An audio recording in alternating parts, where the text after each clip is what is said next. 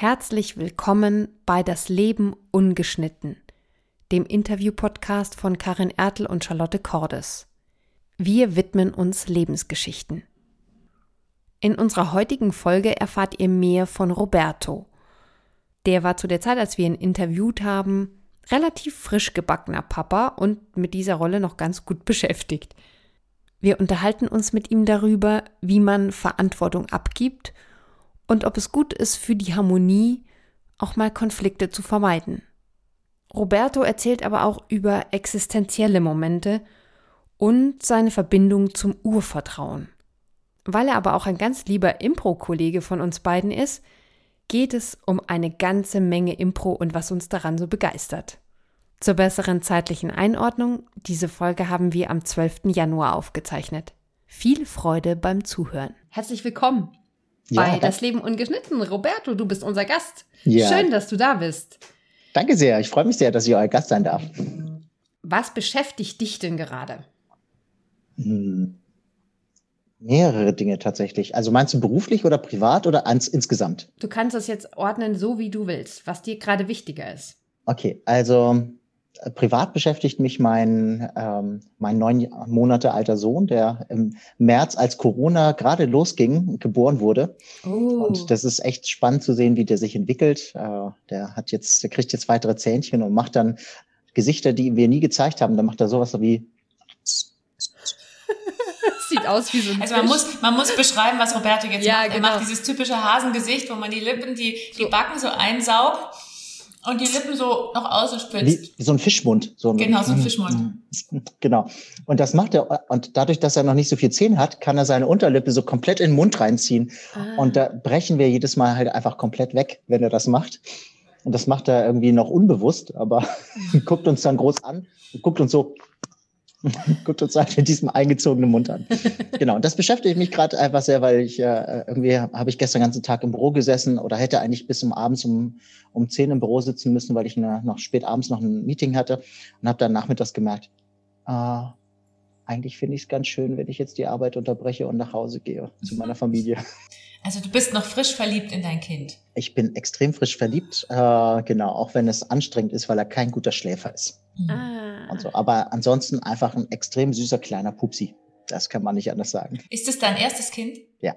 ja. Genau. Wir haben auch tatsächlich, also äh, es gibt ja einen großen Altersunterschied zwischen meiner, äh, meiner Frau und mir. Sie ist 14 Jahre jünger.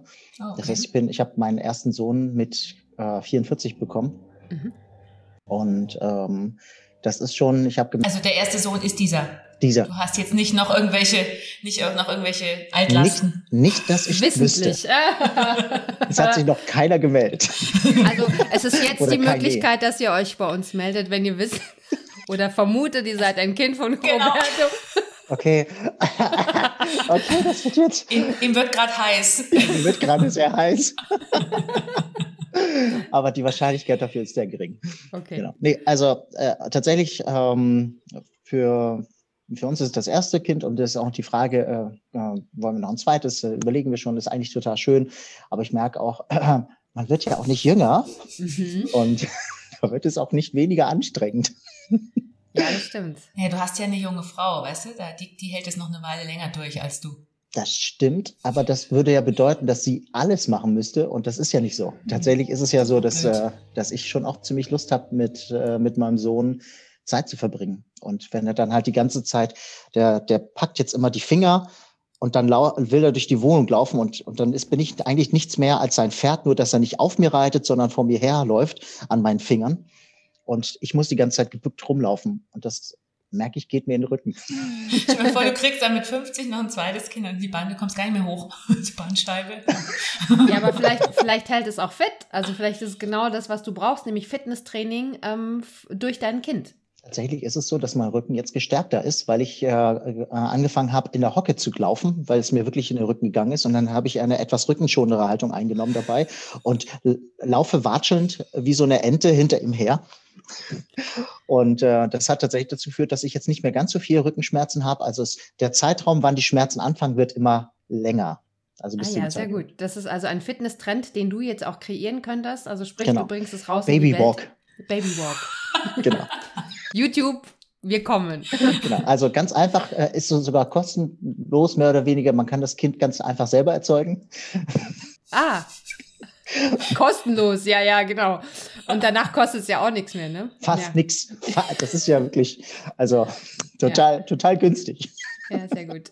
Machst du sonst noch Sport außer Babywalk? Ähm, nee, ich habe tatsächlich äh, tatsächlich nicht. Also ich habe halt mich immer durch meinen Job halt sehr, sehr viel bewegt früher und durch Corona jetzt bedingt gar nicht mehr, gar nicht mehr so wahnsinnig viel. Tatsächlich. Also, also trifft auf dich zu, was man überall liest, dass Corona, dass die Leute alle dicker werden.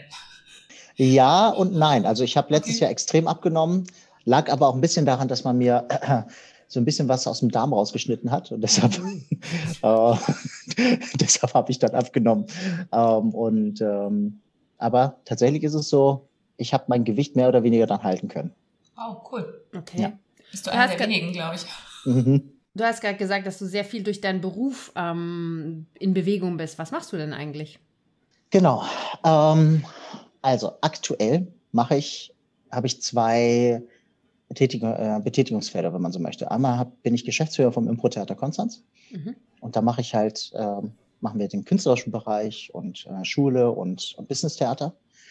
Äh, und einmal bin ich Geschäftsführer von äh, der Penta Benins GmbH. Da begleiten wir sich digitalisierende Organisationen mhm. in deren kulturellen Wandel.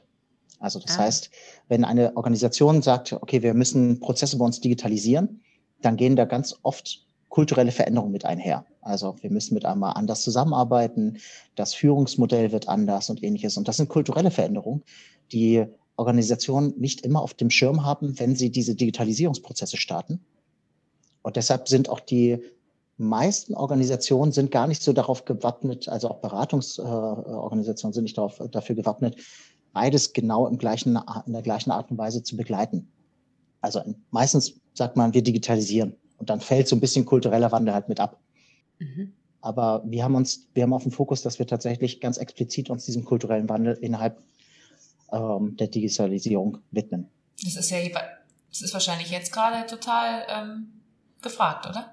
Tatsächlich ist das so, ja. Also mhm. äh, ich, ich wurde ähm, auch gefragt, ob ich diese Geschäftsführung übernehmen würde. Ich hatte vor anderthalb Jahren noch gesagt, nee, das kann ich mir nicht vorstellen, weil ich habe ja habe ja eine Firma, die ich, da, die ich da führe, hat sich im März letzten Jahres hat sich das dann noch ein bisschen verändert und dann na, konnte ich mir das besser vorstellen, zu sagen, okay, äh, unter bestimmten Rahmenbedingungen kann ich mir das vorstellen. Und das Gute ist, es vereint halt meine Arbeit aus der Impro, aus dem Applied Improv mit äh, dem systemischen Coaching, mit dem mhm. ich auch arbeite, extrem gut, weil, weil das ist genau die beiden Ansätze, mit denen wir primär in diesen in Organisationen arbeiten. Und was fehlt denn dann den Organisationen am meisten? Was würdest du sagen, so drei Schlagworte? Wie müssen sich dann die kulturellen Sachen verändern da? Okay, jetzt muss ich überlegen, auf welcher Ebene ich antworte, weil das ist ja natürlich, fehlt denen oft viel. Meistens haben sie auch schon viel. Also das Thema Zusammenarbeit, da, da geht es um die Frage, das Thema Führung mhm. ähm, und wie, wie man mit Nichtplanbarkeit umgehen kann. Also Zusammenarbeit, um das vielleicht zu sagen, ist, sie müssen halt auf eine andere Art und Weise zusammenarbeiten. Also zum Beispiel, wenn so Scrum aufkommt. Die haben nie nach Scrum gearbeitet dann müssen sie halt irgendwie lernen, was bedeutet denn das für uns? Was bedeuten die verschiedenen Rollen? Was heißt denn eine Rolle im Gegensatz zu einer Stellenbeschreibung und so weiter? Kannst du noch mal, kannst du in drei Sätzen nur für die, die gar nichts darüber wissen, sagen, ja. was Scrum ist? Ähm, Scrum ist eine aus der IT kommende, äh, ursprünglich aus der IT kommenden äh, Art der, wie man ein Projekt organisiert. Und zwar macht man nur iterativ, also schrittweise, man macht, man, man hat so ein gewisse, man setzt gewisse Ziele und sagt, wir gucken mal, wir machen mal den ersten Schritt und schauen mal, wie weit äh, ist das sinnvoll, was wir gemacht haben, ist es nicht sinnvoll, ähm, und dann ähm, passt man das im Prozess an. Mhm. Also sehr ähnlich wie Impro. Und äh, nur halt, dafür gibt es halt eine komplette Struktur. Mhm. Genau. Und das, äh, das ist halt eine Art und Weise, meistens hat man irgendwie vorher Pläne gemacht hat gesagt, okay, das ist der Plan, das ist das Ziel, so machen wir ein Projekt und nach zwei Jahren schauen wir nochmal drauf und gucken, hat der Plan funktioniert. Das ist ja dieses, diese agile Geschichte, gell? Das ist das Scrum Master und so, das kommt aus der Ecke, genau. Genau, das kommt aus der Ecke, genau. genau. Agil, ähm, Agilität wird oft über Scrum, über das Scrum-Modell irgendwie mhm. abgebildet im Organisationellen. Genau.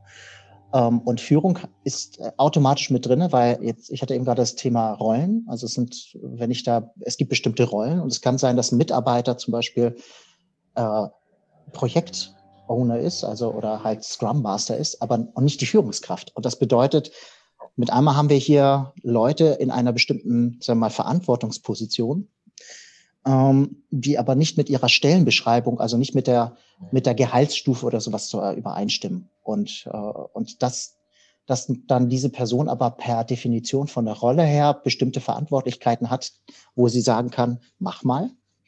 Ja, ähm, das ist halt eine andere, ein anderes Verständnis von Führung auch. Mhm. Also dazu muss ich halt bereit sein, als Führungskraft auch Verantwortung abzugeben.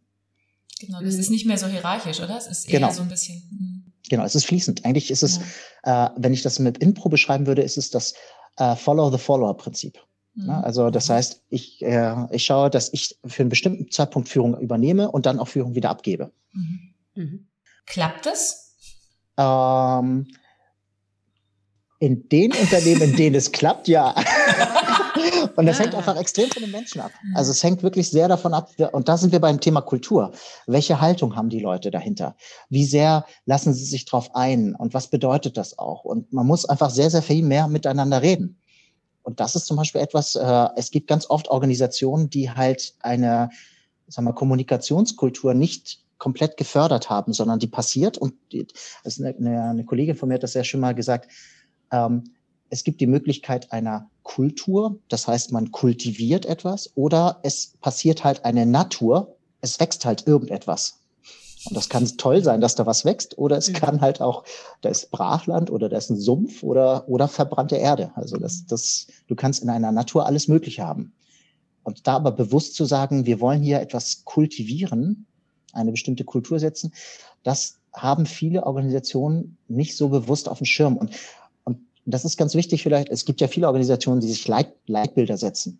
Aber nur weil ich halt irgendwelche Sätze an die Wand hänge, die wir irgendwann mal besprochen haben, heißt es das nicht, dass wir die Kultur etablieren, sondern es, es geht ja die Frage, was heißt denn das in der Praxis? Jenseits von, das sind Zettel, auf dem wir mal, da, auf denen draufsteht, was wir irgendwann mal besprochen haben. Und das, das ist etwas, äh, was Organisationen sehr beschäftigt. Und da arbeiten wir damit. An welcher Stelle gibst du denn in deinem Leben Verantwortung ab? In den letzten Jahren habe ich immer mehr und mehr Verantwortung abgeben müssen, weil ich habe das Impro-Theater Konstanz 2005 gegründet. Nicht, mhm. ich wusste gar nicht, dass ich das gründe, weil ich hatte gar nicht vor, das zu gründen, sondern ich wollte eigentlich nur Kurse anbieten. Also ich mache seit 20 Jahren, äh, seit 21 Jahren jetzt Impro-Theater mhm. ähm, und habe nur gemerkt, die, die Workshops und die Kurse, die wir gemacht haben, das ist irgendwie, das wird angenommen und uh, und wir haben das aber nicht regelmäßig gemacht und ich habe gesagt, ich möchte Trainer als Trainer mal arbeiten. Ich würde das gerne machen. Ähm, und dann habe ich damit angefangen und da ist das Impro-Theater Konstanz sozusagen entstanden. Mhm. Und das habe ich gegründet, das habe ich aufgebaut, da habe ich viel Verantwortung gehabt. Das, das, war im Prinzip mein Baby. Und über die Jahre ist es so gewachsen, dass ich gemerkt habe, ich kann das gar nicht mehr alles machen. Also wenn, wenn es weiter wachsen soll, dann muss ich das abgeben. Und dann habe ich angefangen, die künstlerische Leitung abzugeben. Jetzt habe ich äh, die Geschäftsführung, die teile ich mir jetzt mit, mit einer anderen extrem tollen Kollegin.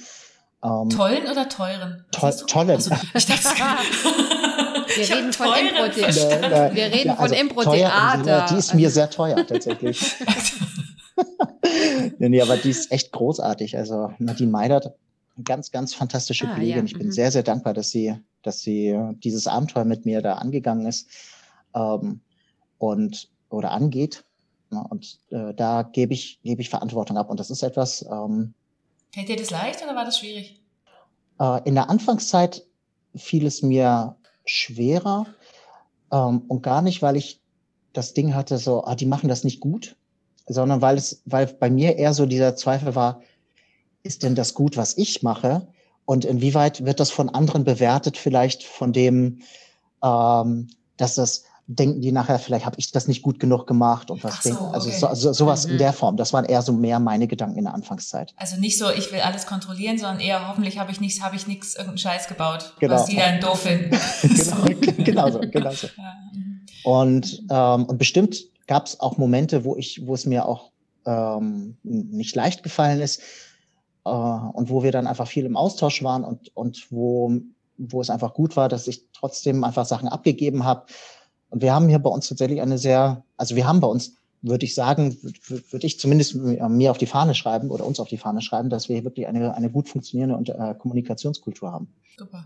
Ähm, weil ich finde, also wenn, wenn wir das versuchen, woanders zu leben, müssen wir das erstmal selber oder anders zu etablieren, müssen wir das erst mhm. selber leben.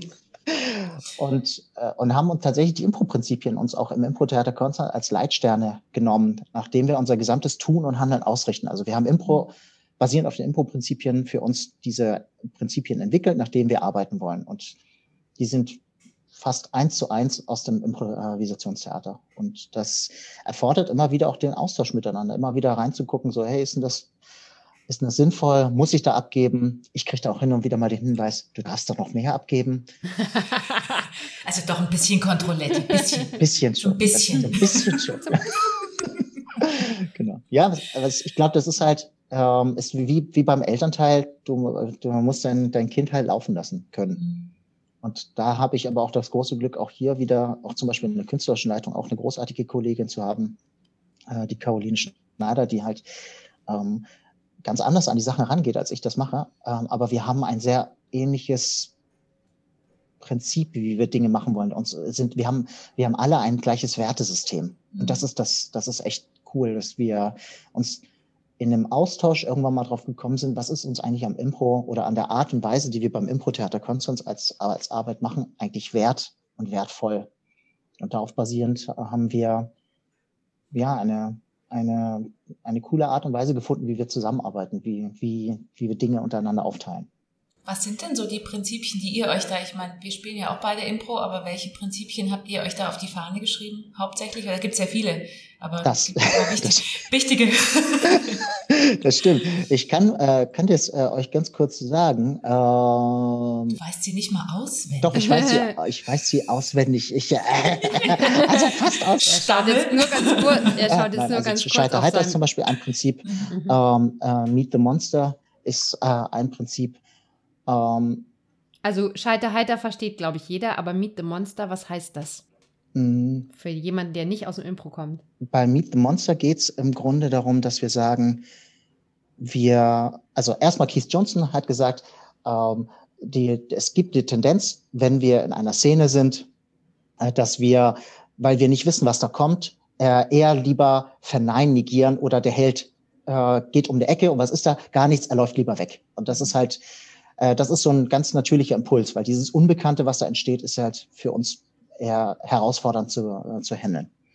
Und deshalb hat äh, Keith Johnson gesagt, äh, meet the monster. Also trau dich, dass da tatsächlich dieses Monster ist, definiere, was da ist. Und selbst wenn, ähm, egal was da kommt, du wirst irgendwie damit zurechtkommen. Sogar wenn da ein Coronavirus um die Ecke steht, dann sag, es steht da das Coronavirus um die Ecke. Genau, da ist das ja. Coronavirus und nicht nee, nee, nee, wenn ich nicht hingucke, dann gibt es das nicht. Ja. ja, sondern wir, ähm, wir akzeptieren, dass das einfach was da ist, da ist und gucken, wie gehen wir damit um. Und das kann auch bedeuten, dass wir auch irgendwie kritisch miteinander umgehen ähm, müssen, auch, wir auch schwierige Sachen sagen müssen. Also Meet the Monster bezieht sich jetzt bei uns in der ganz konkreten Arbeit, also nicht im künstlerischen Bereich, sondern in der, ähm, in der ganz konkreten Zusammenarbeit darauf, dass wir sagen, wir wollen uns tatsächlich auch mit Dingen konfrontieren, wo wir merken, dass das ist wichtig, dass wir darüber sprechen, das, äh, das ist schwierig für uns. Ähm, und da machen wir, gehen wir lieber Meet the Monster. Also wir, wir sprechen das lieber an, als dass wir es nicht ansprechen, weil ich in der Vergangenheit ähm, gemerkt habe, oder haben wir immer wieder gemerkt, wenn wir das Thema nicht ansprechen, dann ist wie so ein Bedauern und manchmal ist der Moment, wo man das hätte ansprechen können, auch vorbei. Mhm. Also ich habe zum Beispiel mit auch einer großartigen Kollegin mal zusammengearbeitet und die, und da haben wir, glaube ich, bestimmte Themen nicht, nicht genügend aus angesprochen. Äh, das, da, da muss ich das ganz klar auch auf meine Kappe nehmen, dass ich bestimmte Themen von mir aus nicht angesprochen habe und habe im Nachhinein gemerkt, das war doof. Also das, da haben mhm. sich Dynamiken entwickelt, die einfach nicht sinnvoll waren. Mhm. Und dann äh, hat sich das irgendwie auseinandergelebt auch. Wenn du sagst, du hast sie nicht bist du so, so ein bisschen so ein Konfliktvermeider manchmal, dass du Sachen nicht so gern ansprichst? Oh, hin und, hin und wieder schon, ja, definitiv. Das ist tatsächlich, äh, das ist etwas, was ich, ich mag ja Harmonie. Ja, das, mhm. ist, das ist total schön. und das ist. So, äh, ich kenne das Thema auch, deswegen frage ich so nach. ja, ja. Du, das ist tatsächlich so. Also äh, ich habe das gelernt, tatsächlich sehr, sehr viel mehr. Also gerade dann, wenn du in Führung gehst, ähm, dann musst du halt Konflikte ansprechen können. Und das ist für jemanden, der halt Konflikte eigentlich gar nicht mag, mhm. total doof. Und, äh, und, und auch herausfordern. Also das ist tatsächlich auch immer wieder. Das ist auch nichts etwas, wo ich sagen würde, ja, ja, das hat jetzt der Roberto, der hat das jetzt gelernt und jetzt kann der das immer. Mhm. Ja, auch wenn er das anderen beibringt, so, das, das, da ist er total gut drin. Ne? Und obwohl du schon 44 bist, müsstest du es doch eigentlich jetzt können, gell? Genau. 45 jetzt. 45, mein Gott. Ja, dichter an der 50 als an der 40. ja, genau. Also ich, ich glaube, das ist halt einfach, wir wachsen jetzt dauerhaft. Also wir können zumindest, das, das Potenzial ist, äh, dass wir persönlich dauerhaft wachsen. Und das ist, glaube ich, ähm, sobald man in eine Führungsposition geht, ähm, wird man halt ständig immer mit seinen eigenen Themen konfrontiert. Das macht dann ja auch verletzlich. Das macht einen auch verletzlich. Und das ist tatsächlich auch, ähm, deshalb ist es aber so großartig, auch mit diesen mhm. Impro-Prinzipien zu arbeiten, weil ähm, ich habe jetzt gerade einen Artikel dazu geschrieben für ein, für ein Buch, wo es um das Thema berührende Veranstaltung geht. Und da habe ich sehr auf das Thema psychologische Sicherheit fokussiert. Und das ist halt Impro-Prinzipien sorgen nicht automatisch, aber wenn du sie in der, in der Haltung aus diesen, aus dem diese Impro-Prinzipien kommst, sorgen die automatisch für psychologische Sicherheit. Und das ist halt, dann kannst du halt Sachen auch ansprechen. Dann ist es halt cool und das ist auch humorvoll. Wir haben einfach sehr, sehr viel Freude auch bei unserer Arbeit ähm, und haben tatsächlich auch, als diese Corona-Situation losging, auch sag ich mal, nicht mit, oh shit, oh nein, wie sollen wir damit umgehen, sondern es war eher, oh cool, okay, wie kriegen wir das jetzt hin? Lass uns mal losgehen. Und haben, haben am 16.03. unseren ersten Online-Kurs on, äh, gebracht, äh, online gebracht. Mhm. Und das war echt, ich war echt baff, dass wir diese Energie dann auch aufgebracht haben. Also wir sind jetzt nicht das größte Impro-Theater, ähm, also das, Profes das größte Impro äh, professionelle Impro-Theater und vielleicht auch nicht das bekannteste, aber äh, ich, ich habe festgestellt, dass wir von dem, wie wir von den Prinzipien her agieren, tatsächlich sehr, sehr schnell uns an diese neue, nicht, nicht bekannte und auch nicht planbare Situation anpassen konnten. Ja, da hilft Impro sehr. Das pragmatisch was anzugehen. Ja, ja das genau. Kann ich auch bestätigen. Ja. Es, ich finde ich finde es schon fast gruselig ähm, komisch, weil tatsächlich ich kenne ja sehr viele Impro-Spieler und ich äh, entdecke auch gerade auch in dieser Corona-Zeit sehr viele, die, die da ähnlich vorgehen. Und ich denke mir immer, das kann ja gar nicht wahr sein, dass das ein, eigentlich nur daran liegt, dass man dieses Impro-Theater macht. Und ähm, eben gerade auch, wir haben eben mit Impro macht Schule auch gleich äh, Mitte, Mitte März umgestellt auf Online und mhm. man reagiert sofort auf das, was da ist und, und geht damit um. Und ähm, es, es ist frappierend. Also ich, wenn ich dich jetzt zu so sprechen höre und ich wäre jetzt nur Zuhörer, würde ich mir denken, das ist doch alles. Also Entschuldigung, das ist doch so billig. Das kann doch nicht sein, dass es nur so Impro-Theater ist und dann, dann, dann funktioniert auf einmal alles. Ja, ich glaube, das liegt einfach daran, dass es, also was da reinschwingt, ist ja so ein bisschen so eine Improvisation, ist ja eher nichts geplantes und das klingt so ein bisschen äh, amateurhaft oder sowas. Ne? Das ist ja das, was dem Impro-Theater so ein bisschen so als Makel anhaftet manchmal, wenn man das das erste Mal hört. Ne? Ähm, und das, was, wenn man sich ein bisschen länger damit ja beschäftigt, ist ja, es verändert dich und lässt dich ja wachsen, weil es dein Inneres stärkt. Also es, es stärkt Total. dir ganz, ganz, ganz stark deine, deine eigene Selbstwirksamkeit und dein Vertrauen ins Leben. Mhm. Und das ist, und ich glaube, wenn, wenn wir das stärken können, dann können wir eigentlich jede Situation meistern. Mhm. Also ich kann das, ich, ich fühle mich da auch sehr angesprochen, weil wir das auch mit unserem Institut, also mit dem, mit dem mhm. provokativen Institut, mhm. ist es genau das Gleiche. Also ich, wir sind ja auch relativ schnell dann online umgestiegen, auch mit Impro und mit den anderen Sachen. Und das, das hat so scheinbar, wenn man das so lange macht, was die Karin auch sagt oder auch du, das mhm. verinnerlicht, das verselbstständigt sich, glaube ich, diese kann. Haltung. Kann, kann sich. Muss nicht, ja. Manche hören auch auf, aber. genau, oder können halt, können das gar nicht äh, ins, äh, also sehen, ja, das ist toll für die Bühne, aber fürs Leben bringt mir das gar nichts. Also, mhm. Also kenne ich auch Kollegen, das hat mich vor, ich glaube, vor zehn oder vor zwölf oder zehn Jahren war das mal, hat das ein Kollege mal so gesagt. Und da war ich echt so ein bisschen, was? Aber das ist doch, hä, wie kannst du dann das nicht sehen, dass das fürs Leben auch hilft? Und, und ist das überhaupt möglich? Denn wenn selbst, und das ist ein toller Künstler, künstlerischer Kollege gewesen, der das gesagt hat, wo ich dachte, hä, aber äh, heißt das, wir können das gar nicht trainieren? Ist das Zufall oder so? Und da habe ich gemerkt, ähm, irgendwann, nee, ich, ich sehe das ja, wenn ich mit Leuten, die noch nie damit Kontakt hatten mhm. und nicht im künstlerischen Bereich, sondern im angewandten Bereich damit agiere, dass die ganz viel für sich rausziehen können. Also hat es mehr was damit zu tun, der persönlichen Entscheidung, möchte ich für mich was damit raus, da rausziehen mhm, ja, und habe ich das Gefühl, ich kann das für mich anwenden. Also deshalb nicht per se, aber da steckt ganz viel Potenzial drin im mhm. Impro-Theater. Ja, und es zieht natürlich auch bestimmte Leute an. Also ich denke mal, manche, die würden vielleicht auch niemals da irgendwie in die Richtung was machen, weil sie vielleicht gar keine Lust drauf haben. Oder ja. Ja. So? Ja. Ja. Ja. Mal abgesehen von allem, was du draus gewonnen hast aus dieser Krise, was gibt es aber für Sachen, die du vielleicht auch verloren hast oder die du vermisst? Oh, die, die ich vermisse, das haben wir vorhin schon gesagt. Also ich vermisse es echt auf der Bühne zu stehen. Ich vermisse es mit dem Publikum zu interagieren. Und ich merke das wirklich, das ist so eine Sache, die ich extrem mag, mit dem Publikum spielen. Also während der Show auch schon. Das heißt, ähm, also so ein Harold ist zwar irgendwie ganz nett, aber ich mag es halt, wenn man trotzdem halt nicht nur das Publikum gibt eine Sache und dann schweigt es den ganzen Abend, sondern ich mag, ich liebe es, wenn wir halt wirklich reingehen können, mit dem Publikum direkt auch arbeiten können. Das finde ich einfach großartig. Und das ist halt in, äh, bei allen Online-Shows oder auch bei äh, Business-Shows, die wir online machen. Das ist echt herausfordernd. Also das muss man sagen. Äh, wir haben das jetzt bei den letzten Business-Shows gemacht, dass wir gesagt haben, lasst eure Lautsprecher, äh, euer Mikrofon an, mhm. dass wir hören, wenn die was sagen. Weil sonst war es immer so, wir waren, wir waren halt in der Kamera, haben uns selbst gesehen, die Leute haben uns gesehen, ähm, aber wir haben Ton ausgemacht, damit es halt nicht so wie Widerhall oder sonst irgendwas. Mama! Genau, sowas. ähm, und haben dann aber vor einem stummen Bildschirm gespielt. Ja.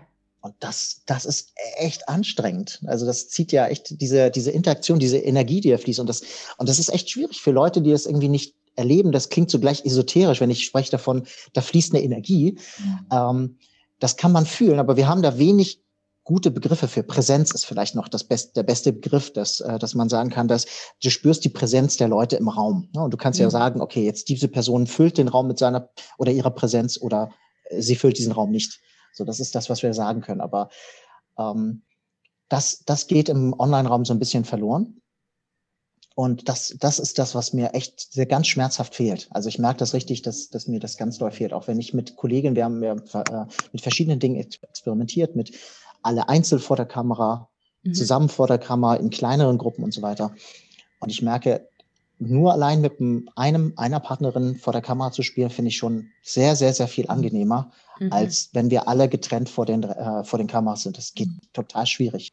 Ja. Also geht, aber es ist halt, es ist halt irgendwie nicht das Gleiche.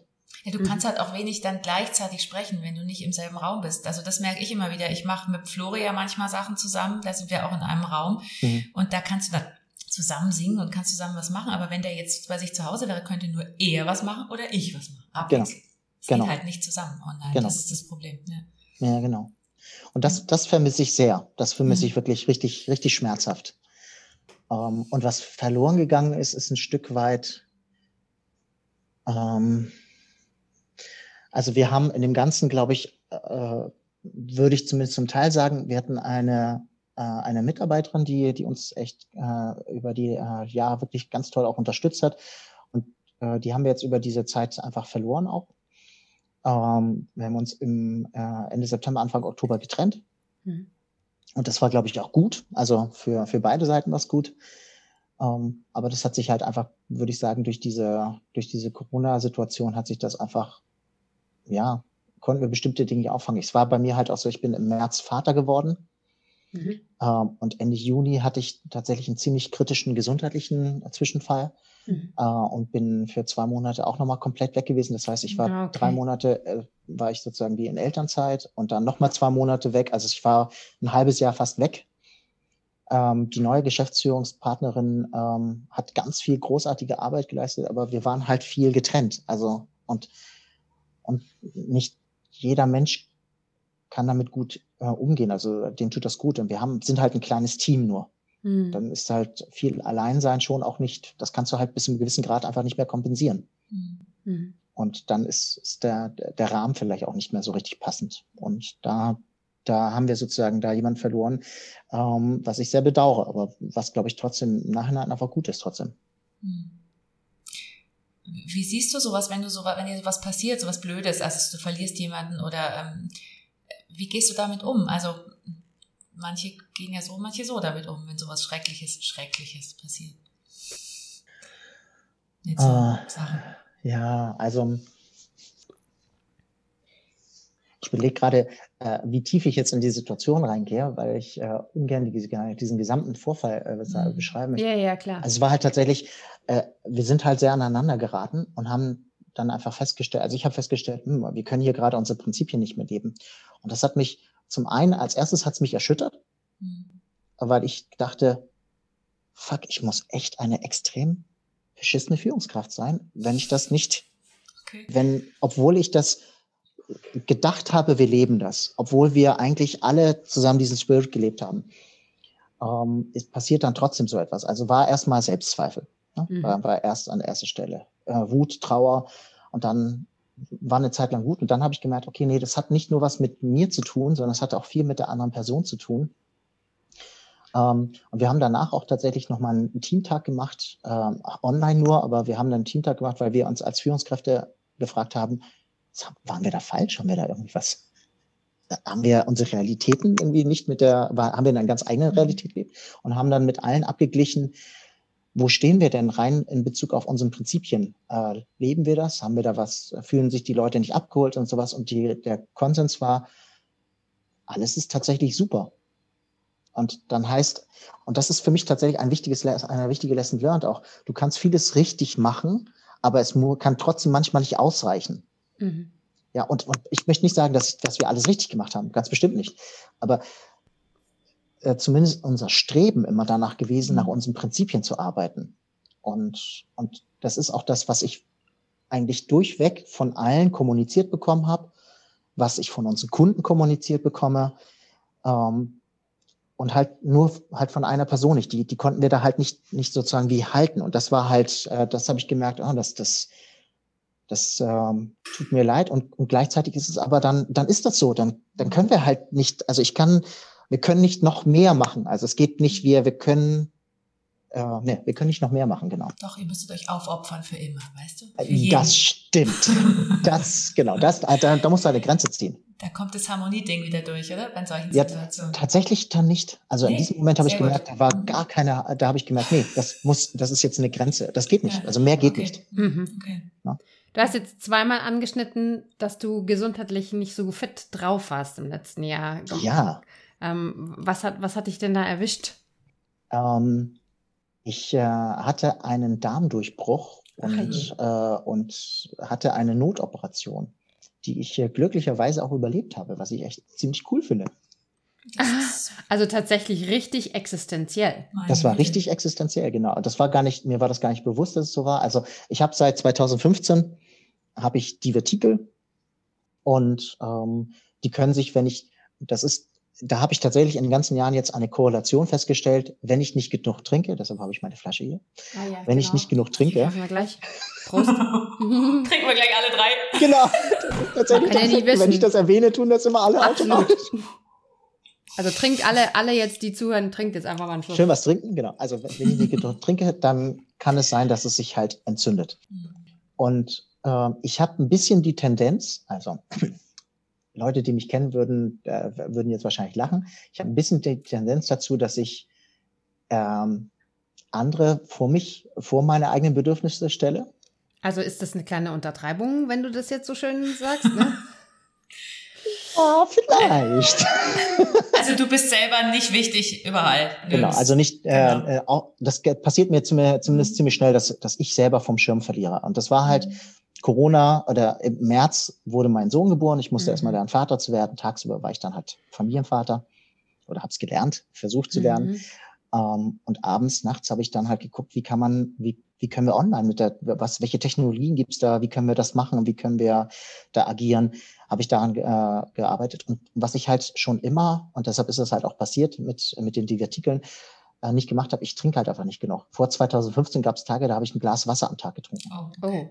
Ja, also wirklich wenig. Und äh, wenn ich einen ganzen Tag Training habe, dann kann das halt passieren, dass ich halt auch das vergesse. Also ich habe mir halt so Flaschen jetzt äh, mit dabei, wo ich klar habe, die muss ich halt, da muss ich regelmäßig trinken. Mhm. Und ich kann mich jetzt zurückerinnern an die Zeit äh, von März bis, bis Mai, ähm, wo ich tatsächlich eher was gegessen als was getrunken habe. Mhm. Und das ist für, für mich in meiner Situation war das halt eigentlich im wahrsten Sinne des Wortes scheiße. Mhm. Ja.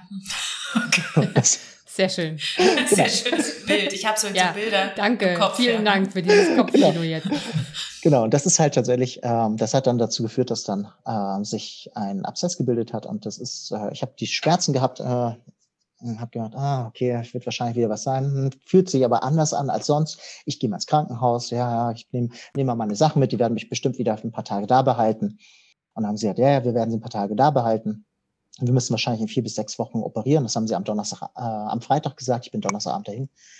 Äh, und am Samstag äh, um eins äh, kam der Arzt rein. Meine Frau war gerade mit, mit meinem Sohn gekommen und er meinte, okay, Sie werden in einer Stunde werden Sie in den äh, in den OP geführt, äh, geschoben. Äh, das und das müssen Sie unterschreiben. Und dann hm. war so, oh, ich so, oh, äh, okay. Und dann hatte ich halt eine fast sechsstündige OP. Also normalerweise okay. gehen die halt irgendwie so anderthalb, zwei Stunden und bei mir ging die halt tatsächlich recht lange.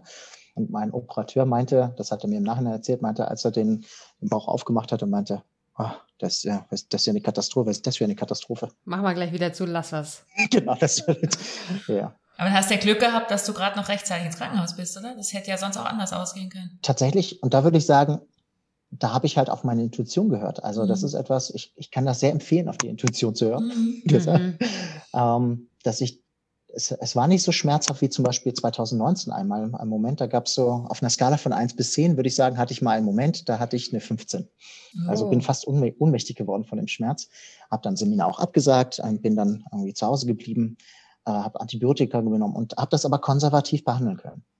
Mhm. Und ähm, letztes Jahr war es so, dass ich, es war nicht so schmerzhaft, es war schmerzhaft, aber nicht so stark. Aber es hat sich irgendwie falsch angefühlt. Okay. Und dann bin ich halt ins Krankenhaus und habe gedacht, ja, ist besser auch, meine Frau ist ja auch äh, mit dem kleinen Land zu Hause, ist besser, ich gehe mal lieber ins Krankenhaus und lass es mal schnell durchchecken. Okay. Und deshalb war es gut, dass ich da im Krankenhaus war, ja. Gut, dass du jetzt hier noch sitzt. Dass ich mhm. dann jetzt hier sitze und mein, mein kleiner äh, Sohn tatsächlich äh, nicht sofort äh, halbweise geworden ist. Mhm. Krass gewesen, ja, krass, krasses Jahr, meine Güte. Das war ein sehr krasses Jahr, ja, da hat sich vieles verändert. Aber wie gesagt, du hast mich ja vorhin gefragt, wie gehst du damit um? Mhm. Ähm, und es ging mir nach der OP echt richtig dreckig. Also es war so, dass ich, äh, ich hatte überall irgendwie Schläuche. Ich musste mein, ich hatte auch eine Zeit lang so einen externen Darmausgang, mhm. äh, so ein Iliostoma, den ich liebevoll Kalle genannt habe. ja, der, der hing dann die ganze Zeit bei mir ab und hat, hat die ganze Zeit vor sich hingeblubbert und hat eigentlich nur Scheiße im Kopf. ähm, und der hat aber zu Anfang nicht funktioniert. Das heißt, die, ähm, der Darm ging nicht äh, richtig in, in, in Funktion. Und dann haben sie mir halt eine Magensonde oh, durch die Nase geschoben. Das ist oh. echt fürchterlich. Und, mhm. und da ging es mir halt körperlich dreckig. Meine, aufgrund der langen OP sind meine Beine abgestorben. Das heißt, ich, ich konnte meine Beine auch nicht mehr fühlen und ähm, nicht mehr benutzen. Ähm, was im Nachhinein gut war. Dass du nicht wieder gleich wieder loslegst, oder? So. Ah, okay. Genau so.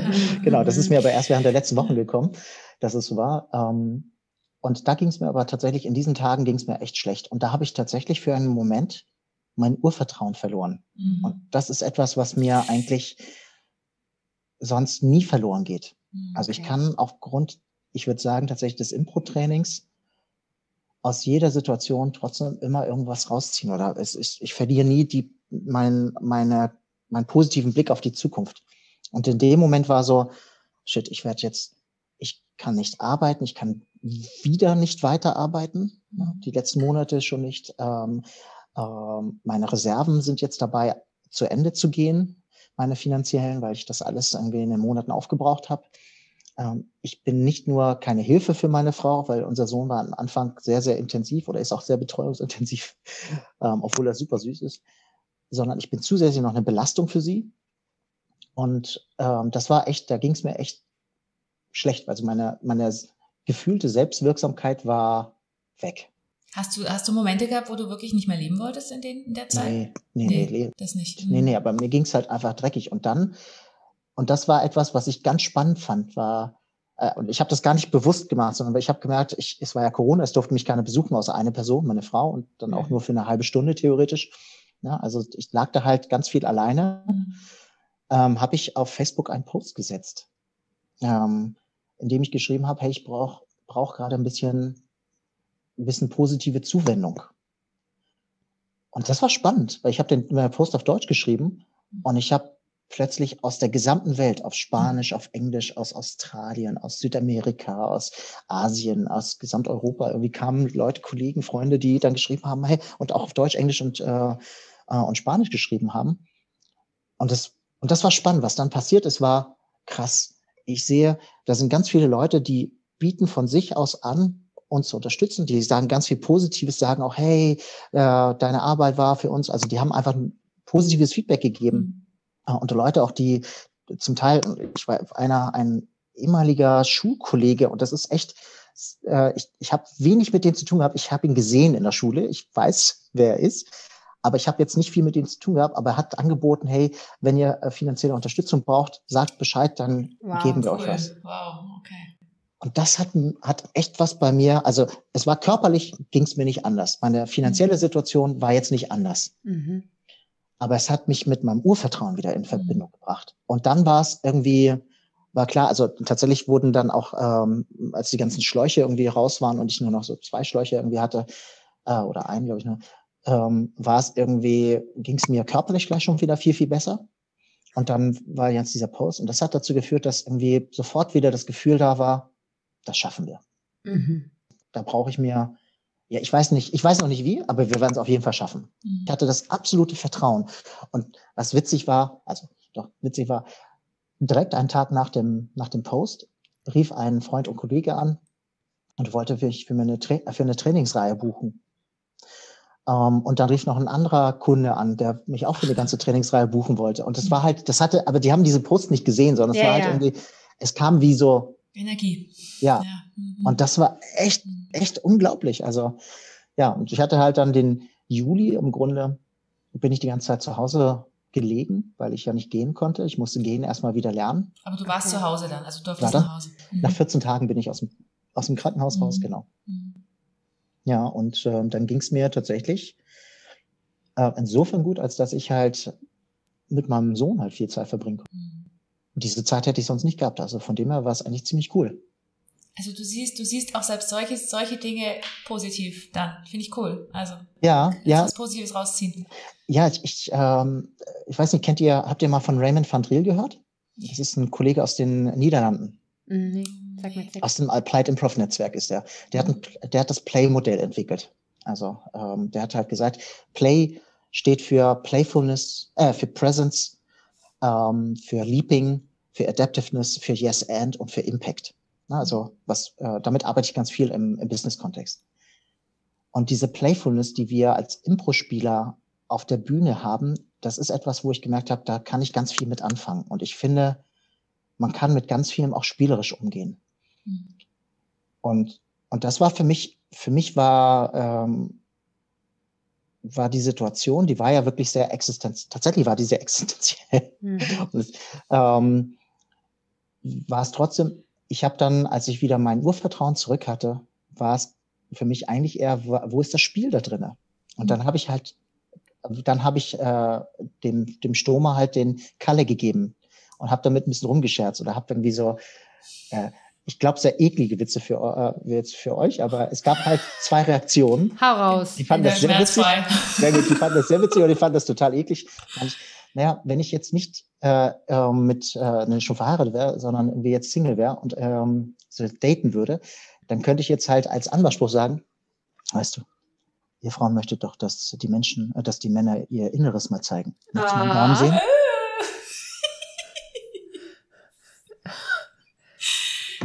Ja, das war, ja. das war, das hat mir halt viel, also äh, mir hat es gut getan, auf eine spielerische Art und Weise mit umzugehen, weil es hat echt, ja, es war echt nicht schön. Also die erste Zeit hat es mhm. echt richtig geschmerzt, also war extremst unangenehm. Also es hat einfach extrem geschmerzt. Mhm. Ähm, mein Bein nicht benutzen zu können oder meine Beine nicht benutzen zu können, das war echt nicht, nicht so cool. Das hat auch sehr weh getan. Ich weiß nicht, ob ihr mal eine Faszienbehandlung bekommen habt, aber ja. Es, war ganz schön schmerzhaft. Aber es hat gut getan. Und zwar, mhm. und da habe ich tatsächlich Hilfe von, von Freunden auch bekommen, die das angeboten haben, wo ich gesagt habe, oh ja, das sehr gerne. Dann kam halt ein Freund, der Physiotherapeut ist, kam da vorbei und hat dann meine, meine Beine behandelt und dann Dinge gemacht, äh, für die ich ihm dankbar und gleichzeitig auch irgendwie äh, ihn verfluchst. Ihn verflucht habe, genau. ja, nee, aber primär bin ich tatsächlich dankbar. Ähm, und das, da hat er, haben die mich wieder auf die Beine gekriegt. Er und ein Osteopath haben mich dann wieder auf die Beine bekommen, also im wahrsten Sinne des Wortes. Und dann habe ich in extrem schneller kurzer Zeit, also sechs Wochen ist das Minimum, was diese Heilung braucht, bis sie mhm. sozusagen den, bis der Darm geheilt, die, das, was sie, sie haben ja 45 Zentimeter Darm rausgeschnitten, bis das verheilt ist und den, den äh, Darm wieder zurückverlegen können. Also ich hatte meinen Dünndarm an der Bauchdecke hängen. Oh, okay. Und diese, mhm. ja, das ist, das, das mhm. ist halt das Stoma. Ne? Und, ähm, und ich bin nach sechs Wochen operiert worden. Da hatte ich bei einer Rück-OP sozusagen, mhm, eine zweite. Mhm. Und auch das war dann danach extrem schmerzhaft, aber es ging und ich war dann Anfang September so langsam, mhm. habe ich wieder angefangen zu arbeiten. Wahnsinn. Wow. Wie, wie war das für dich, Karin? Ja, wie, wie, wie ist dir denn das, ähm, wie einfach oder wie schwer war das für dich, ähm, Hilfe anzunehmen? Weil du gesagt hast, du hast ganz viel ähm, Hilfe bekommen, aber ich glaube, es ist auch ein unglaublich für jemand wie dich, der so aktiv ist und so selbstwirksam, mhm. schwer auch Hilfe tatsächlich in Anspruch zu nehmen. Ähm, also von der finanziellen Hilfe habe ich gesagt, habe ich tatsächlich keine Hilfe angenommen. Äh, auch, aber aus dem Grunde, weil ich gesagt habe, aktuell sieht es so aus, dass wir genug Gelder zur Verfügung bekommen, weil ich habe zum Beispiel ähm, offiziell Elternzeit tatsächlich erst im Juli, August genommen. Das heißt, da habe ich mhm. Elternzeit bekommen. Und da habe ich ähm, aufgrund dessen, dass ich in den letzten Jahren ganz gut verdient habe, tatsächlich auch den Höchstbetrag bekommen. Also brauchte ich im Grunde nicht. Und das war so ein bisschen so dieses, es hätte sich komisch angefühlt zu sagen, ich bekomme Geld von Leuten, wenn wir eigentlich gerade genug Geld zum Leben haben. Mhm. So, deshalb habe ich das Geld nicht angenommen. Aber die Hilfe von, äh, von Till zum Beispiel, der, der befreundete Physiotherapeut, die habe ich sofort angenommen, weil, mhm. weil klar war, das brauche ich. Mhm. Also es ging eher äh, das, wo ich das Gefühl hatte, das ist echt extrem hilfreich und notwendig, das habe ich sofort angenommen. Mhm. Kannst du das auch so annehmen, sowas, ohne zu denken, ich muss dem was zurückgeben? Weil das haben ja viele, dieses, dieses Thema von, ich muss es irgendwie ausgleichen. Oder konntest du einfach sagen, nee, ich, egal, es gleicht sich irgendwie schon wieder aus, woanders vielleicht oder wie auch immer? Denkst du so? Ich hatte diesen Gedanken tatsächlich, also ich, ich also ich kenne diese Gedanken durchaus, aber mhm. ich hatte sie jetzt im Sommer gar nicht. Okay. Äh, ich, irgendwie war es so, also es ist, äh, die andere Alternative wäre gewesen, ich hätte halt nicht richtig laufen können. Mhm. Also von dem her gab es wie so, ähm, man könnte sagen, ich war wie so ganz am Grunde. Ne? Also ich bin mhm. wirklich zugrunde gegangen und das war halt, da gab es einfach nicht keine andere Möglichkeit. Und da war es, da war ich einfach nur dankbar und es war echt total toll, äh, mhm. dass wir das machen konnten. Mhm. Und, äh, und was das Schöne war, ähm, wir haben erst durch die Corona-Zeit haben wir erst zueinander gefunden, weil äh, er und seine Partnerin eigentlich in einem anderen Ensemble spielen. Und wir hatten schon immer gehofft, dass, dass wir die sozusagen wie bei uns mit ins Ensemble irgendwie mal, dass wir sie mehr mit zum Mitspielen bringen können. Und dadurch, dass wir dann online gespielt haben, konnten wir sie online dazuschalten. Ah. Und, und so haben wir dann auch gemeinsam geprobt online, gemeinsam äh, Auftritte gemacht. Und da hat sich dann eine, eine, haben wir festgestellt, boah, das harmoniert total toll. Ähm, und dann ähm, war das für mich irgendwie ganz klar. Er war halt ein Ensemblemitglied und es war, ich habe das extrem gerne angenommen auch von ihm. Also von dem her wäre die Frage, wie wäre das von jemandem, den ich nicht so gut gekannt hätte? Da mhm. wäre das, hätte ich vielleicht mehr Schwierigkeiten gehabt, dann wären mir mehr solche Gedanken gekommen. Aber mhm. in diesem Fall war es wirklich so, ja, das war ein Impro-Kollege. Mhm. Ein, ein, Gleichgesinnter. Ein Gleichgesinnter, ja. Und, und, und, und ich habe einfach auch keine andere, also ich brauche es. Also ich brauche ich, ich konnte meine Beine nicht bewegen. Also mhm. mein linkes ging schon mehr, aber ich habe jetzt immer noch so ein Taubheitsgefühl manchmal im rechten, im rechten Bein. Aber ich hatte zum Beispiel nach der RP habe ich mein Bein auf den Boden gestellt und habe den Boden nicht gefühlt. Also ich habe gemerkt, da gibt es einen Widerstand, mhm. aber ich habe mein Bein halt nicht gefühlt. Und war das, war das irgendwie medizinisch erklärbar oder war das wirklich ja, psychisch? Nee, nee, das war tatsächlich, äh, da war einfach was abgeklemmt. Ich habe irgendwie, so. die haben mich meine Beine so hochgelagert gehabt. Ne? Mhm. Und dann war das halt sechs Stunden lang war das in einer ungünstigen Position, wo halt die Beine nicht durchblutet waren. Und da sind sie halt in der Zeit abgestorben. Das klingt, das klingt wow. makaber.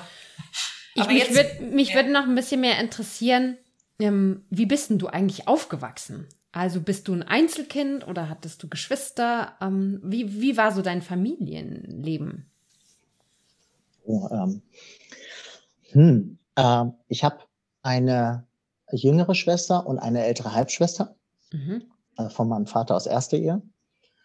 Ähm, ich bin direkt im Zentrum von Hamburg aufgewachsen, direkt nee. im, Schatten, im Schatten des Michels gegenüber von der Reeperbahn. Ne? Das hört man ja überhaupt Also ich bin gebürtiger nicht. Hamburger. Jo. Ja. Ja. Und da bin ich, äh, da war ich die ersten 18 Jahre meines Lebens. Ne, habe ich dort in der in dieser Wohnung da direkt gegenüber von Michel gewohnt. Wie kommen deine Eltern dann auf Roberto? Das ist jetzt nicht so ein richtiger Hamburger Name. Das könnte man denken. Ja. ist auch so. Meine Mutter ist halt aus Bolivien. Ah, okay. Mein Vater ist Deutscher. Und ich, äh, äh, genau, meine Mutter fand einfach Roberto äh, schön. Ich habe allerdings auch noch einen deutschen Namen, weil damals der Standesbeamte, glaube ich war es, gesagt hat, äh, Roberto ist kein deutscher Name, da brauchst du noch einen deutschen Namen. Und wie heißt du noch? Deshalb heiße ich mit Zweitnamen Peter. Oh mein Gott. Echt jetzt? So, ah, okay. Ordentlich. Das hat er dann gelten so lassen. Genau. Wie ein vernünftiger Deutscher habe ich einen vernünftigen deutschen Namen. Das Witzige ist, die meisten können sich, also Leute, die mich kennenlernen, können meistens meinen Namen Roberto nicht behalten, aber verwenden immer Pedro oder so. Ah. Und das Witzige ist, Pedro ist ja der spanische, die spanische Variante von Peter. Das fand ich irgendwann ganz lustig, weil das tatsächlich wie einer der Haupt, häufigsten Namen war, mit dem ich die Leuten, Leute bezeichnen dann. So, ah, Pedro. Nee, nee, Roberto. Ah, nein, ah, nein, ja. Roberto. Ja, egal. Kannst du dann Spanisch richtig? Also von deiner Mama richtig perfekt? Nee, ich bin kein Muttersprachler. Ich, ich kann es hm. fließend sprechen. Ich brauche eine Woche so, bis ich wieder so drin bin, dass man, dass ich wirklich mich wirklich problemlos unterhalten kann. Hm. Also wenn ich zum Beispiel meine Familie mal in Südamerika besuche. Ähm, aber irgendwann war es, gab es einen Punkt, so, wo mein Vater gesagt hat, naja, also wir sind hier in Deutschland, wir sprechen hier Deutsch. Ja, okay, okay. Und, und wir haben dann halt auch irgendwie es war dann auch irgendwie komisch. Meine Mama hat dann halt irgendwie auch ganz oft sich so mit so lateinamerikanischen Leuten getroffen. Die haben dann so lateinamerikanische Feste gefeiert und so, genau. Und die haben da alle Spanisch gesprochen und so. Also ich war mit drei Jahren, ähm, hat sie mich rübergenommen nach Bolivien und danach soll ich perfekt gesprochen haben, aber es war halt viel versteckter Wortschatz, den ich hatte. Mhm. Ähm, und wir haben auch so südamerikanische Folklore getanzt, sind damit aufgetreten. Cool. Wir haben so wirklich irgendwie so, auch so, ich weiß nicht, ob ihr das vielleicht mal gesehen habt, so, so Teufelsmasken und so. Die Diablade haben dann getanzt, äh, aufgetreten in irgendwelchen Kirchenfesten oder Volksfesten oder sonst irgendwas. Ähm, und damit bin ich groß geworden. Es war halt äh, immer so ein Teil, der mir so ein bisschen schon faszinierend und suspekt war. Ich tanzen und, und sich bewegen fand ich immer cool. Irgendwie auftreten war schon irgendwie auch immer irgendwie, was ich mochte. Äh, aber ich konnte mit äh, Spanisch und Südamerika konnte ich nicht so viel anfangen, hatte da auch ein bisschen Angst, weil ich dachte, ich spreche nicht gut genug. Ähm, genau, von dem her würde ich sagen, ich bin ziemlich deutsch sozialisiert. Also zu einer mhm. Frage, ne, wie bin ich aufgewachsen? Ich würde sagen, sehr, sehr deutsch. Ähm, genau, und es war, glaube ich, äh, ja, mein, meine Schwester ist tatsächlich aber mehr Hamburgerin als ich, weil sie, äh, ich, ich lebe seit 20 Jahren, seit jetzt fast 21 Jahren hier am Bodensee mhm. in Konstanz und äh, meine, abtrünnig. Ich bin abtrünnig, genau. Und äh, meine Schwester ist, hat mal einen kurzen Ausflug nach Tübingen gemacht zum Studieren, aber, aber sie kann nicht ohne Hamburg. Also sie ist wirklich richtige Hamburgerin, wohnt auch auf Kiez. Ja, genau. Also von dem her, das, äh, da, da ist sie noch mal mehr Hamburgerin als ich. Mhm. Aber ich fühle mich Hamburg schon auch sehr verbunden, ist schon auch meine Heimatstadt. Hat dich deine Frau nach an Bodensee äh, gezogen oder? Nein. Nein. Nein. Also wir haben uns hier kennengelernt, mhm. aber sie war damals auch, ähm, äh, sie war 13, als ich sie kennengelernt habe. Sie ah. war in meinem ersten Impro-Workshop, den ich je gegeben habe, war sie Teilnehmerin. Ich habe nee. mitgekriegt, wie sie ihren ersten Freund hatte. Ist ich habe äh, die beiden auch gefördert und äh, habe mitgekriegt, wie sie ihren zweiten Freund hatte. Und irgendwann. Und dann war ich ihr dritter Freund. Das ist geil dann bei uns. Ja, genau. Also es war halt deshalb auch ein bisschen komisch bei unserer Ehren, äh, bei unserer standesamtlichen Trauung war es auch so, dass die, die Standesbeamtin kannte uns nicht und hat diesen Standardspruch gesagt und es war so, erinnern Sie sich zurück, dass Sie sich das erste Mal angesehen haben und dachten, ah. ist es der, ist es die? Und wir beide so, nee. nee, wirklich nicht. nee, die ist erst 13, das darf ich gar nicht, das ist gar nicht gesetzlich erlaubt. Da hätte ich mich strafbar gemacht. Ja, genau. die strafbar und, und sie mit einem, mit einem 14 Jahr, wie alt war ich denn damals? 27 Jahre. Also. Krass. Ja, genau. Von dem her, äh, wir haben uns hier gefunden. Sie spielt auch Impro. Ähm, äh, sie ist auch Teil vom Impro-Theater äh, Konstanz, vom, vom Profi-Ensemble, aber es ist halt, äh, momentan ist sie auf, ähm, in äh, Elternzeit und kümmert sich primär tatsächlich um unseren Sohn. Wobei das fängt jetzt langsam an, dass wir, sie macht ihre äh, Weiterbildung zur oder Ausbildung zur psychologischen Psychotherapeutin. Mhm. Und da fängt sie jetzt langsam an in ihrer Elternzeit, dass sie da ihre Fälle weiter bearbeitet, um dann die Approbation nachher zu machen. Genau. Cool. Ja. Habe ich da, doch, ist, ist, ist toll. Äh, habe ich dann eine Frage beantwortet, aber wie ich aufgewachsen bin? Oder, ja, oder? ich, ich, ich habe mir noch gerade vorgestellt, du bist ja ein Sandwich-Kind zwischen zwei Schwestern. Tatsächlich ich, bin ich mit meiner älteren Schwester gar nicht aufgewachsen. Ah, okay. Die, die hat woanders gewohnt. Ich, mhm. ich war immer der ältere Bruder. Ah, okay. Mhm. Andere Rolle, ne? Ist auch wieder, weil wir vorher bei den Rollen waren, ist dann auch sofort wieder eine andere Rolle, ob ich der ältere Bruder bin oder eben so Sandwich-Kind zwischen zwei Schwestern. Also ja. eine andere Dynamik. ja, absolut. Also es gibt ja Untersuchungen dazu, ne, dass, äh, dass es da wirklich wie so äh, dass die Ältesten übernehmen meistens Verantwortung und so weiter. Ne? Gibt es ja, äh, gibt's ja spannende Untersuchungen zu. Äh, wobei das echt spannend ist. Die meisten Leute, die mich kennenlernen, irgendwie denken, boah, bist ja ganz schön aufgedreht, so extrovertiert, bla bla. Und äh, wenn ich dann sage, naja, ich bin der ruhigere von uns beiden, dann sagen die, was? Das yeah, kann man uns gar witzig. nicht vorstellen, bis sie meine Schwester kennenlernen. Ja, kenn Ah, du bist mhm. tatsächlich der ruhigere von beiden. Ja, ich kenne das auch. Ich habe auch eine jüngere Schwester, das ist tatsächlich das Gleiche. Ich kriege auch immer wieder. Ja, das ist, ja. Aber da ist deine Schwester Karin ist, ist ähm, die redet eher noch mehr als du. More extroverted, ja, yeah, still. Mhm, ja, es würde geht noch mehr. So, ich kenne die nicht so gut, aber ich würde das Ja, ja, aber das ist doch, das ist doch, äh, bei Roberto doch habe ich doch verstanden, ist doch ähnlich, ne? Seine Schwester geht auch noch mal einen mehr. Mhm. Also es geht noch mehr als Roberto. Mhm. It's unbelievable, aber es geht. Definitiv. Und das, obwohl ich ähm, damals, äh, als ich den JPP oder MBTI, kennen die, kennen die meisten vielleicht, äh, ausgefüllt habe, hatte ich den höchsten Wert bei Extroversion. Also. Aber es geht noch mehr. Es geht noch mehr. Erzählen schreiben müssen, Sie haben meine Schwester noch nicht kennengelernt. Genau. das ist der höchste Wert. Ja. Es ist halt einfach sehr, äh, also sie ist ja auch in der Politik, von dem her ist das für sie, glaube oh. ich, auch da hilfreich, da, dass sie, äh, dass sie da sagen wir, auf Leute zugehen kann und sie bewegt halt einfach extrem viel. Das ist schon auch echt, ja. Sie hat da ihr, ihr Talent schon auch äh, gut genutzt für sich. Super. Ja. Cool. Ja. Ja, wir haben, ja, ja wir haben am Schluss noch eine Frage, die du an uns stellen darfst. Oh ja. Mhm. Ähm, ich muss sagen, also A, ähm, finde ich das ja total spannend, was, äh, was ihr mit dem provokativen Ansatz macht. Das äh, habe ich vor ein paar Jahren das erste Mal gehört. Da hat mir einer mhm. meiner Kursteilnehmer erzählt. Und ich fand das auch echt extrem witzig, äh, euer Interview. Ja, ich habe mich echt, ich, wir haben es ein paar Mal. Bei drei nach neun jetzt, oder? Ja, genau. ja genau das hat auch echt Spaß gemacht. Ich hatte so das Gefühl, alle waren froh, auch mal wieder echte Menschen zu treffen. Alle ja. so, ja! das war echt der Hammer. Mhm. Genau, und, und das ist tatsächlich, ähm, also ah, ich weiß nicht, Karin, du bist ja auch mit dabei, oder? Also, du nee, bist, ich mach keinen äh, nee, du bist da nicht, sondern ihr seid nur im, im, im gemeinsamen Impro-Ensemble. Genau, genau. Genau. Ähm, da würde mich das interessieren, weil ich kenne ja meinen Werdegang und ich weiß, wie ich Impro für mich benutze. Ähm, wie seid ihr zum Impro gekommen? Und, und wie habt ihr für euch angefangen zu sagen, das möchte ich für mich in meine Arbeit integrieren? Sagst du, Karin? You go for, you go, ah, okay, kann ich mal. Egal, ich, um, länger.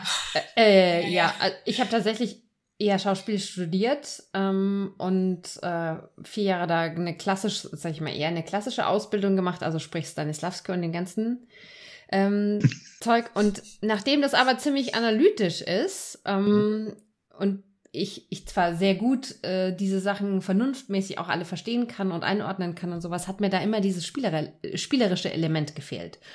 Und ähm, deswegen bin ich nach der Ausbildung letztendlich fast reflexartig zum Impro-Theater gekommen, weil so dieser andere Muskel nicht trainiert wurde, ja, oder ich auch das Gefühl hatte, da fehlt doch irgendwas. Und dieser Spaß, der auch für mich im Schauspiel mit drinsteckt, der ähm, ein bisschen durch dieses Analytische verleidet wurde. Ja. Und ich habe dann ähm, unter anderem eben auch Fortbildung gemacht für, ähm, für, Mittel, äh, für, für Schüler äh, an, an der Schule und hab, bin dann da bin dann da rein und habe gesagt, wir müssen was machen, was Spaß macht. Also sprich Impro-Theater. Und habe tatsächlich aus einem Buch angefangen, mir von Keith Johnson Sachen rauszuziehen. Und ähm, da tatsächlich da meinen ersten Kurs gegeben. Mhm, und cool. bin praktisch darüber übers Buch ähm, zum Impro-Theater gekommen, habe dann aber natürlich sofort ähm, auch angefangen Kurse zu machen und ähm, mich mich da weiterzubilden, weil ich gemerkt habe, das macht einfach extrem Spaß Und spätestens als ich mit Lotte ähm, nach Kinderpause, nach längerer Kinderpause, ähm, angefangen habe, ähm, Musikimpro kennenzulernen und auch, mm. weil ich eine große Leidenschaft für Musik habe und auch schon seit Kindesbein Musik mache, da eine ver ideale Verbindung gesehen habe zwischen eben Musik und Impro, hat es so angefangen, dass ich gesagt habe, das muss ich einfach weitermachen. Mhm. Und dabei bin ich geblieben. Mhm. Und wo hast du Impro das erste Mal gesehen? Gute Frage. Ich muss tatsächlich überlegen, wo ich das erste Impro. Ich glaube, ich, eins der ersten war tatsächlich Eva. Ich bin mir nicht sicher, aber tatsächlich auch in München. Eva. Eva. Ecstasy für Arme war die frühere Gruppe von. von, von ah, okay, mhm, okay. Mhm. Das ist im Fraunhofer immer noch. Also jetzt nicht, aber vor Corona. Vor ja, Corona genau. war es. Ja, genau. Ja. Mhm. Nee, bei mir war es, also ich habe 98, hat, ähm, also es geht noch länger eigentlich. Der Gaston, ich weiß nicht, ob du den kennst, du bestimmt, den Zauber Gaston, der macht auch Impro und so. Und der hat meiner Mutter ähm, 98 oder 97 oder noch ein bisschen früher hat der ihr das Buch vom Kies geschenkt.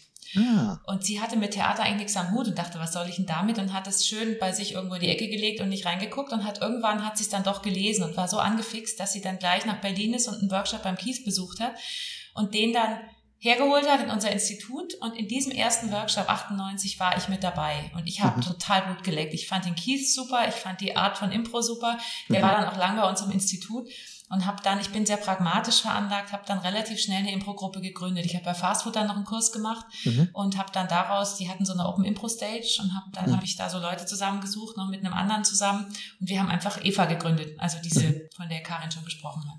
Und da habe ich 15 Jahre gespielt mit allen möglichen Trainern dann auch und so. Wir sind im Fraunhofer hauptsächlich. Nee, wir sind vorher im Robinson noch. Mein Gott, das ist ja in der Gabelsberger Straße genau ähm, aufgetreten und und so und ja und dann bin ich irgendwann raus und dann haben wir Impro Goes Loose zusammen, also Karin und ich und noch drei andere und machen eben die Live Stories seitdem sehr mhm. intensiv und entwickeln die weiter mit den Lebensgeschichten vom Publikum und so so ein bisschen mhm. noch mal eine andere Dynamik reinzukriegen. Mhm. Weil mit Eva haben wir sehr viel eben Spiele gespielt, was super ist für ein, als Training, finde ich auch, und für den Anfang. Und haben dann auch mit Langformaten rumprobiert und haben da auch viel gemacht. Mhm. Und ich wollte immer, dass ich fand das Live-Game immer so cool vom Keith. Mhm. mhm. Und dann haben wir da eben weiter rumgesponnen. Das, mhm. ist so, das ist so meine Impro-Geschichte. Ja, cool. Ja. Und, und vielleicht noch eine Frage. Wie ist es euch ergangen, als ihr Impro gesehen habt, so das erste Mal? So, du hast es ja gerade schon gesagt, äh, ähm, darf ich Lotte sagen? Ja, ja, na klar. Genau, Lotte, äh, du hast es gerade schon gesagt, so für dich, du warst, du hast gleich Blut geleckt. Ähm, ähm, wie war das für dich so, als du das gesehen hast? War es für dich auch so, äh, Karin, dass du gesehen hast, äh, Impro und oh, das, das, das ist es, oder? Na, eher ja, beim Machen, total. nicht beim Gucken. Ja. Also beim selber Machen in dem Workshop habe ich Blut geleckt. So beim Gucken, ja. das habe ich erst danach, glaube ich, geguckt. Mhm. Genau, ich habe auch zuerst gemacht und dann geguckt, aber es, ist, es, es, ist auch tatsächlich so, dass ich durchs, Ma also das, durchs Machen man eher auch lernt, wie das Gucken funktioniert, finde ich. Also, ähm, weil Impro-Theater doch anders ist als anderes Theater und da war ich ja natürlich schon ganz anders geprägt. Ja. Wobei ich auch im, im Laufe der Jahre auch festgestellt habe, dass das, was ich natürlich am Anfang gesehen habe an Impro, schon ganz anderes Impro war, als ich dann später gesehen habe, wo, wo ich wusste, okay, das ist eine gute Gruppe die, oder das ist eine Gruppe, die macht ganz spezielle Sachen und so. Also als ich zum ersten Mal die Crumbs gesehen habe, zum Beispiel, das war so, Wow, was ist das denn? Das geht auch. Alter, die nehmen sich nur ein Wort pro Hälfte und dann spielen die dir eine Story, wo du denkst, so, wow, ich habe es wie einen Film vor mir gesehen, ja, wirklich faszinierend. Und ähm, wenn, wenn man sowas mal gesehen hat, das ist wirklich ein, ein, ein Erlebnis und das ist auch Beyond Theater. Also das mhm. geht wirklich darüber hinaus, was du im klassischen Theater überhaupt sehen kannst, mhm. weil das nur im Impro existiert. Und das wenn man das mal gesehen hat, das flasht komplett. Mhm. Also ab spätestens ab da war ich total infiziert und auch äh, werde das für mein Leben bleiben, weil es tatsächlich Dinge gibt im Impro-Theater, die gibt es einfach nirgendwo anders. Ja, ja, absolut. Kann ich hundertprozentig genauso unterschreiben. Für mich waren lustigerweise die Crumbs auch so, eine, so wie so ein Erweckungserlebnis. Ja, die sind da. Äh, ja, weil äh, ich bin in einer äh, Impro-Gruppe groß geworden. Äh, so im Nachhinein muss ich sagen, wo so, ein, so eine gewisse Arroganz bezüglich ähm, auch gegenüber Langformspielern bestand. Ne? Also so. das war eine ganz starke äh, Game-basierte Gruppe. Ja. Und ähm, es war so, wir, immer wenn wir Leute da hatten, die dann gesagt haben, ah nee, ihr seid so geckig und wir erzählen lieber Geschichten und die waren weder witzig noch konnten sie Geschichten erzählen, war es so bei uns so ein bisschen so, ah, es sind halt Leute, die yeah. halt einfach, äh, das sind Langformer. Mhm. Weil wir hatten halt nie Langform dann gemacht und ich kannte halt nichts anderes außer äh, dies, äh, dieses Kurzform-Impro-Game-Theater. Äh, und dann kamen die Crumbs und es war so, geil, Langform kann auch echt geil sein. Mhm. Das ist ja viel cooler und da kann man, wow, das ist total geil. Und dann, dann bin ich halt rausgegangen in die, die Welt und habe geguckt, dass ich gedacht, vielleicht ist es hilfreich, nicht nur in Konstanz zu bleiben. zu gucken, was gibt's denn da draußen noch? Ja. Danach wurdest du Missionar für Langformen. Ja, so ist es. Genau. Ja, tatsächlich, Impro-Theater Konstanz ist langformbasiertes Impro-Theater. Ja, schau, siehst du. Also das, das Ding ist ja auch tatsächlich, also da finde ich, äh, hat mich einfach meine, meine, meine Theaterausbildung auch wirklich in diese Richtung gedrängt, weil nachdem das am Anfang alles sehr lustig war mit Impro-Theater und diese Games und so und überhaupt um reinzukommen, ist das alles witzig, aber ich habe mhm. irgendwann gemerkt so, hey, äh, das kann doch nicht das Ganze sein und mhm. ähm, da fehlt doch was, da fehlt mhm. doch einfach auch was, was, was, was Essentielles, auch was, was das Herz rührt. Ähm, ich mhm. meine, das komisch ist alles schön, aber es muss doch was Tieferes geben, es muss doch mehr, es muss doch da, der Bogen noch mehr gespannt werden können. Und das finde ich, also finde ich, finde ich persönlich jetzt mehr in der Langform, aber das kann man natürlich, wenn man es knackig gut hinbringt, auch in, in kürzeren Versionen hinkriegen, aber das muss sich kombinieren lassen, ja. Mhm. Ja. Definitiv. Es ist nicht nur das eine oder das andere. Also ich finde auch die Games, genau. die haben eine absolute Berechtigung, weil die auch für Trainingszwecke genial sind. Super. Um einfach Leute, die noch nie Impro gespielt haben, da ranzuführen ohne Stress und die an, an ihre kreativen Potenziale zu bringen, ist das toll. Wenn du da gleich mit einer Langform anfangen würdest, ich glaube, das wäre völlige Überforderung. Ja, das, das ist einfach schwierig. Aber ich finde auch, es muss irgendwie so eine es hat beides so für bestimmte Sachen seine Berechtigung für dich. Absolut. Also ich, ich mhm. gerade im Applied-Bereich ist es halt so, du kannst da halt ähm, das sind ja unterschiedliche Muskeln. Du hast es ja vorhin schon mit Muskelgruppen angesprochen. Ne? Du, mhm. Bei dem, wenn du auf Kurzform gehst, dann kannst du halt direkt die Muskeln trainieren, auch mit unerfahreneren Leuten, mhm.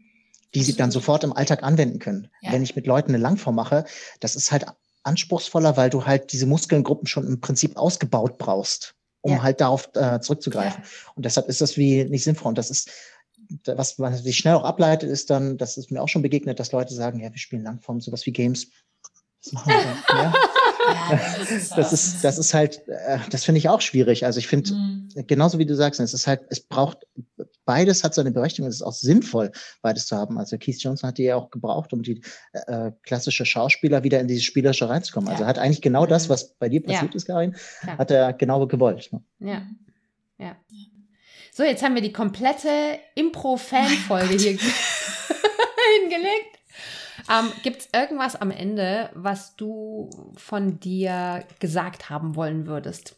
Also zum Beispiel, wenn man eines Tages auf dein Leben guckt und sagt, der Roberto war Punkt, Punkt, Punkt. Hm. Gute Frage. Hm. Also mein persönliches Lebensmotto ist, ich möchte Menschen beim Wachsen helfen. Mhm. Und wenn man, wenn Leute das sagen können oder wenn Leute das zurückmelden, hey, das hat mir sehr, sehr geholfen, was, was ich damals bei dir gemacht habe, dann, dann ist mein Leben, ähm, wie heißt das, purposeful, ähm, äh, bedeutsam. Mhm. Also dann hat es eine, dann hat es Sinn gehabt. Mhm. Also dann war das ein sinnvolles Leben. Und das, das ist das, was ich, was ich mir wünsche, was meine Arbeit und was mein Tun und Sein in, in dieser Welt tatsächlich sein soll dann wünschen wir dir, dass du noch ganz viele Menschen dazu bringst, zu wachsen. Und ähm, wir hoffen, wir sind auch noch ein Stückchen gewachsen in dieser Folge. Ja. Und vielen Dank, dass du dich bereit erklärt hast für das Interview. Wenn ihr da draußen noch jemanden wisst, der auch mit uns sprechen sollte, oder auch du, Roberto, der mhm. unbedingt mal mit uns sprechen sollte, dann meldet euch unter podcast at lifestories.de und wir freuen uns auf nächste Gespräche. Ja, vielen, vielen Dank, dass ich da mit dabei sein durfte. Danke ja. sehr. Ja, danke, dass du danke gemacht hast. Danke. Ja.